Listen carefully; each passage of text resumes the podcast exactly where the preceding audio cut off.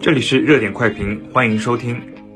又一轮疫情让多地被迫按下慢行键，很多人在措手不及的同时陷入焦虑。然而，越困难的时候越需要坚持。疫情防控是一场持久战，病毒不会因人类的恐慌焦虑停下脚步，却会在每次麻痹大意中乘虚而入。我们应该铭记，在一次次疫情阻击战中，尽管付出了一定代价，但我们总能在逆境中齐心协力，携手向前，实现一定防控成本下快速控制疫情、恢复生产生活的良好防控效果。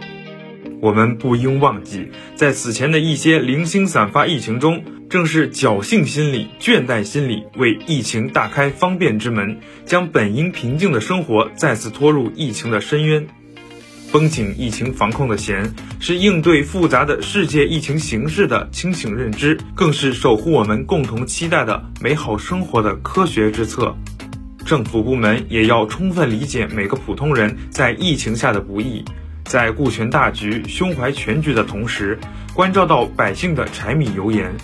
疫情持续，民生多艰，一些一刀切式的防疫措施固然能控制住疫情传播，也难免会抑制社会经济活力，应及时反思调整。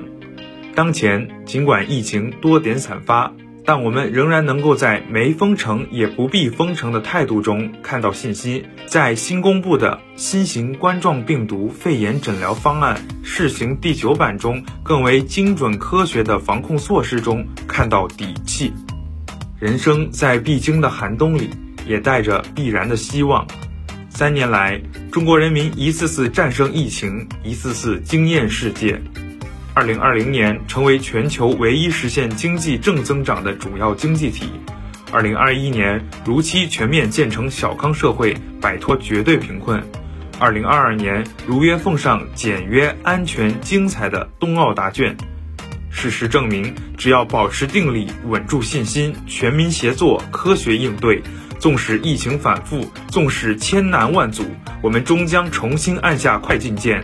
请相信，春寒之后。万木春。